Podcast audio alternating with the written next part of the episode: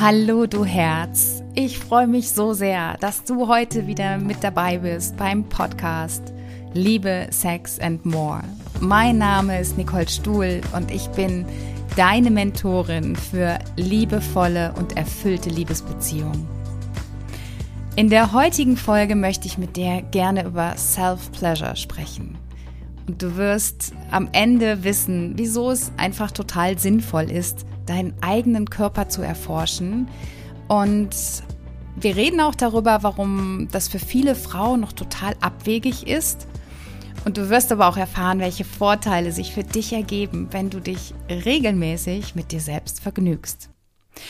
Und zu aller allererst möchte ich mich einmal von Herzen bedanken für die ganzen Zuschriften, die ich bekommen habe zu meinem Podcast. Es freut mich so ungemein, dass ich mit diesen Themen anscheinend irgendwie den Nerv der Zeit getroffen habe und dass so viele von euch ein offenes Ohr für für diese Fragen haben, für diese Themen. Und ja, es bestärkt mich einfach ungemein, motiviert mich, dran zu bleiben. Und ja, ich möchte dich einfach weiterhin einladen, deine Gedanken zum Podcast mit mir zu teilen, aber auch deine Ideen, deine Wünsche zu Themen bitte schreib mir sehr, sehr gerne weiter. Das ist ähm, ja einfach so wohltuend. Und dafür wollte ich mich einfach einmal kurz bei dir bedanken. So, dann starte ich jetzt auch gleich mal wieder mit einer Frage. Und zwar möchte ich dich gerne fragen, auf einer Skala von 1 bis 10, wie gut kennst du deinen eigenen Körper?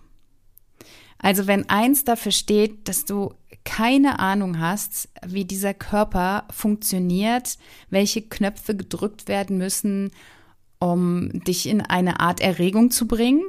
Und 10 steht dafür, dass du, wow, einfach total weißt, wo deine erogenen Zonen sind, wie du dich bewegen musst, um in die totale Ekstase zu kommen.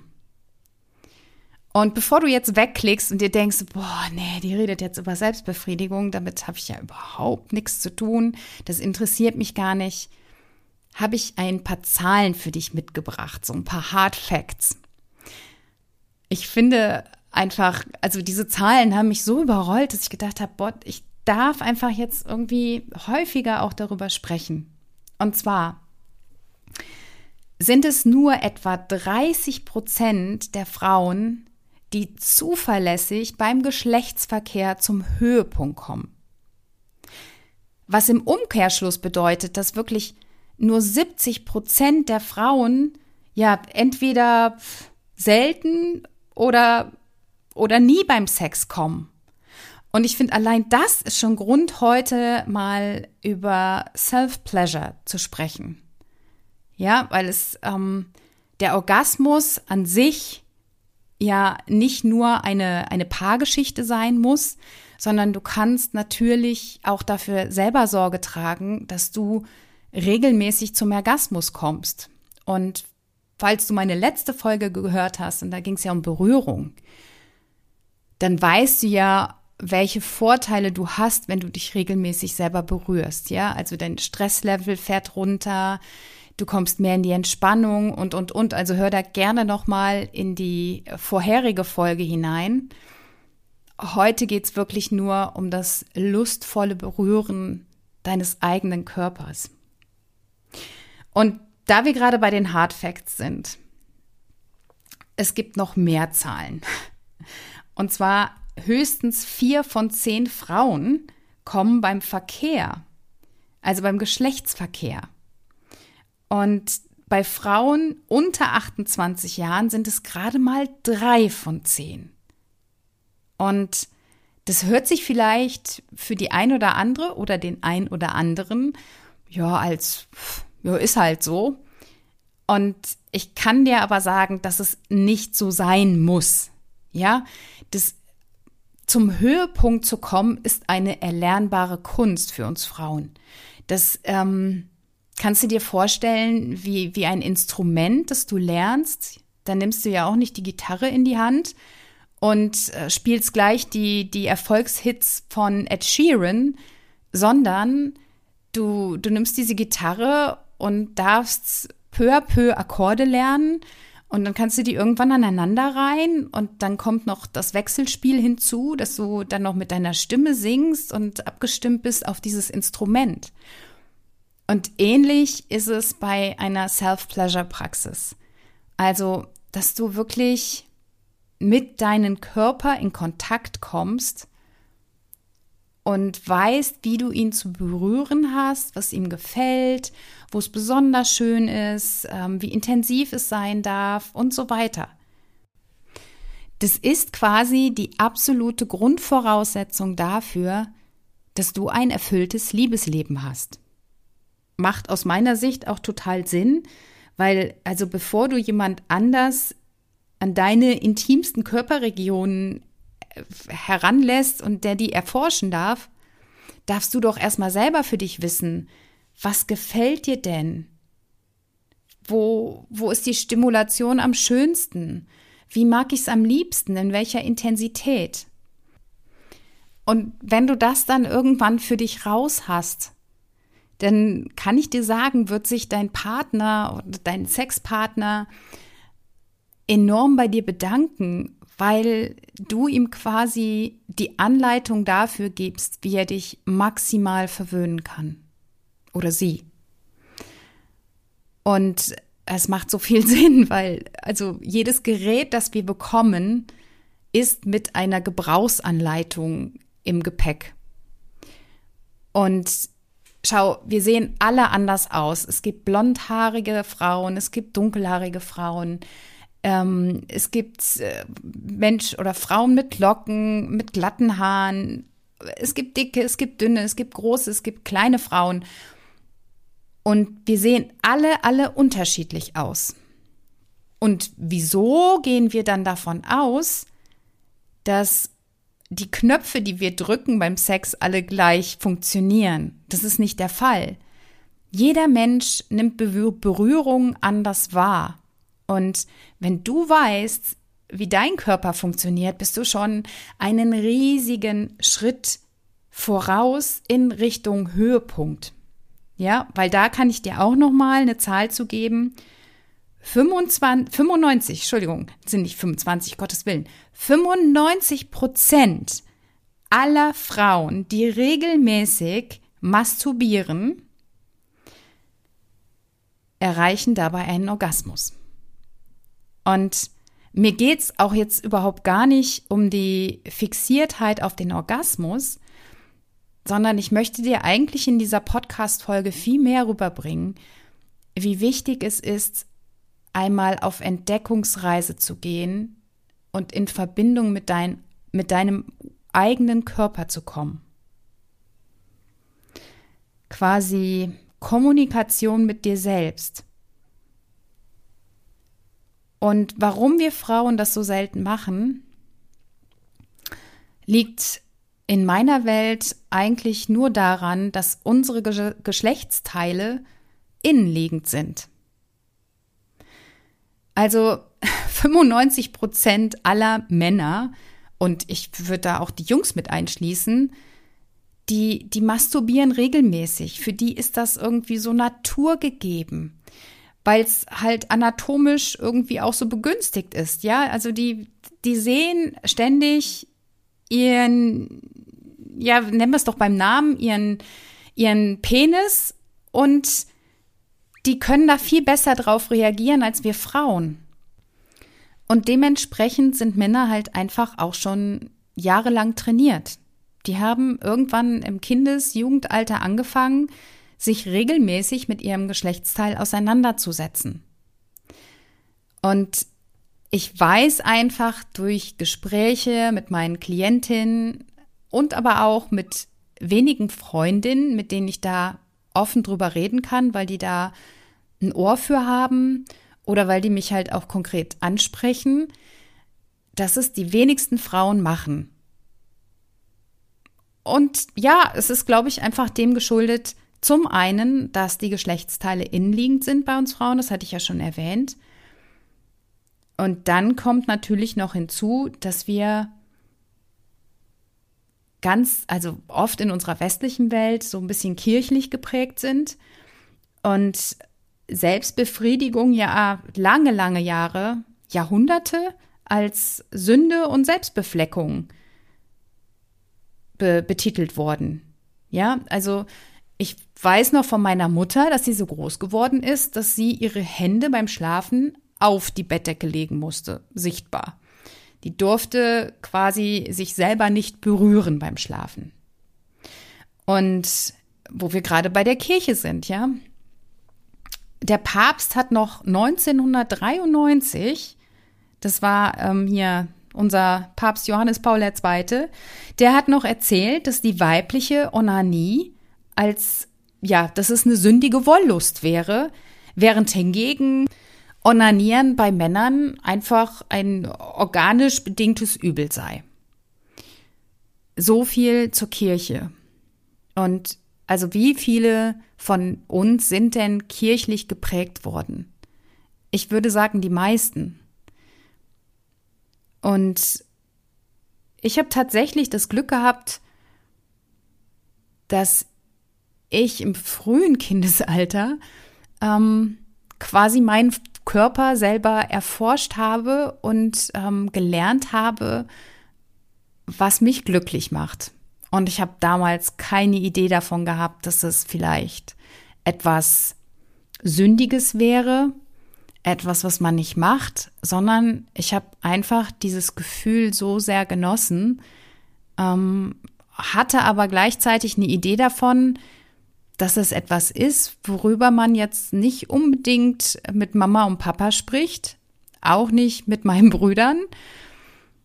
Und trotzdem habe ich wirklich, also ich bin ganz ehrlich mit dir, ich, ich habe es im, im Grundschulalter gelernt ähm, und seitdem regelmäßig betrieben, weil es einfach das schönste Gefühl der Welt ist.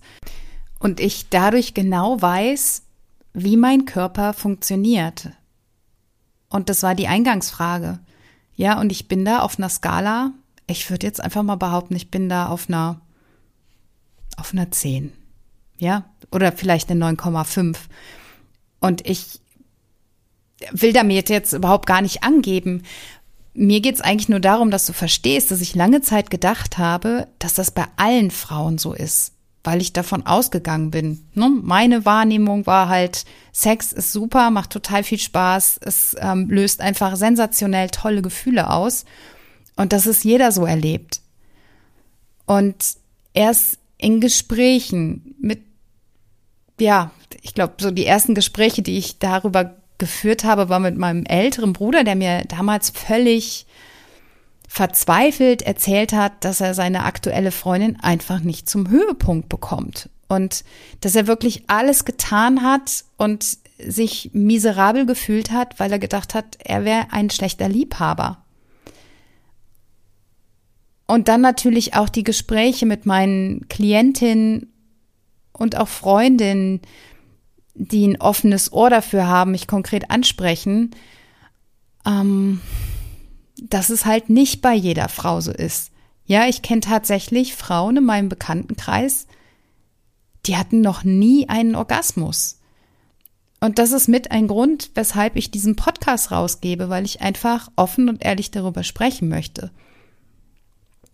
Und ich persönlich kann mir gar nicht vorstellen, wie mein Leben ohne dieses Gefühl wäre. Und deshalb möchte ich halt dich dazu ermutigen, falls du zu diesen Frauen gehörst, ja, zu diesen 70 Prozent, die nur ganz, ganz selten, manchmal oder auch vielleicht noch nie zum Höhe, Höhepunkt gekommen sind, ja. Ich möchte dich ermutigen, dich selber zu erforschen. Denn jede liebevolle Berührung deines Körpers löst einen Reiz aus. Und dieser Reiz wird als Signal über Nervenbahnen an dein Gehirn weitergeleitet. Und dann kannst du dir das so vorstellen, wie so ein kleiner Trampelpfad jetzt zum Beispiel im Wald. Je häufiger du diesen Trampelpfad nutzt, desto ausgetretener wird er. Und irgendwann wird aus diesem kleinen Pfad ein breiterer Weg und ja, nach einer Zeit eine Autobahn. Und so ist das mit deinem Körper. Also wirklich berühr dich und es fängt damit an, dass du dir mal einen Spiegel zur Hand nimmst und mal guckst, wie du unten herum aussiehst, ja? Die Geschlechtsteile sind inneliegend, also bitte ähm, schau dir das mal an. Das ist genauso wie dein Fingerabdruck, der individuell ist, ist jede Vulva unterschiedlich. Und ich werde dir auch gerne noch in die Show Notes einen Link der, ach, wie heißt jetzt noch gleich? Ähm, es gibt eine Library im Internet, ich glaube labialibrary.com. Ich pack's in die Show Notes und dann bekommst du mal eine Idee davon, wie unterschiedlich Vulven sein können. Und ja, das gibt dir dann auch ein Verständnis dafür, dass jede Frau halt unterschiedlich funktioniert. Und deshalb geh bitte nicht davon aus, dass wenn du irgendwo einen Film gesehen hast, wie Frauen irgendwie äh, laut halt stöhnen und zum Orgasmus kommen und die Augen verdrehen, dass es für dich genauso funktionieren muss. Ja, oder was du sonst noch gesehen hast. Wir sind halt sehr, sehr medial und gesellschaftlich geprägt. Und deshalb ist es gerade so wichtig, dass du mal wieder bei dir ankommst und deinen eigenen Körper erspürst und nie, ja, ein Gefühl dafür bekommst, was du brauchst. Und nimm dir dafür wirklich Zeit. Und es geht auch jetzt gar nicht darum, dass du irgendwie in den nächsten 14 Tagen irgendwie so weit bist, dass du zweimal am Tag wie zum Höhepunkt gelangst, sondern wirklich, dass du dein, dein Körper für die Berührung sensibilisierst und einfach ganz, ganz stark in die Wahrnehmung kommst, was du für Berührung magst, wo du sie magst, in welcher Intensität du sie magst. Und ich möchte dir auch noch die, die ganzen Vorteile, die das mit sich bringt, nochmal vor Augen führen, ja? Also zum einen, das allererste ist, es ist völlig ungefährlich, es macht Spaß und es ist absolut kostenlos. Dann kommt noch hinzu, dass es einen leichten Fatburn-Effekt hat, ja, auch wenn der jetzt nicht so erheblich ist. Es verbrennt Kalorien, ja, einfach durch die Bewegung und die Reibung und dann kennst du ja bestimmt auch diesen Glow-Effekt nach dem Sex, ja, dass deine Wangen gerötet sind und einfach du diesen klaren, glasigen Blick hast, dass deine Gesichtszüge entspannt sind und ja, der Kreislauf ist angeregt.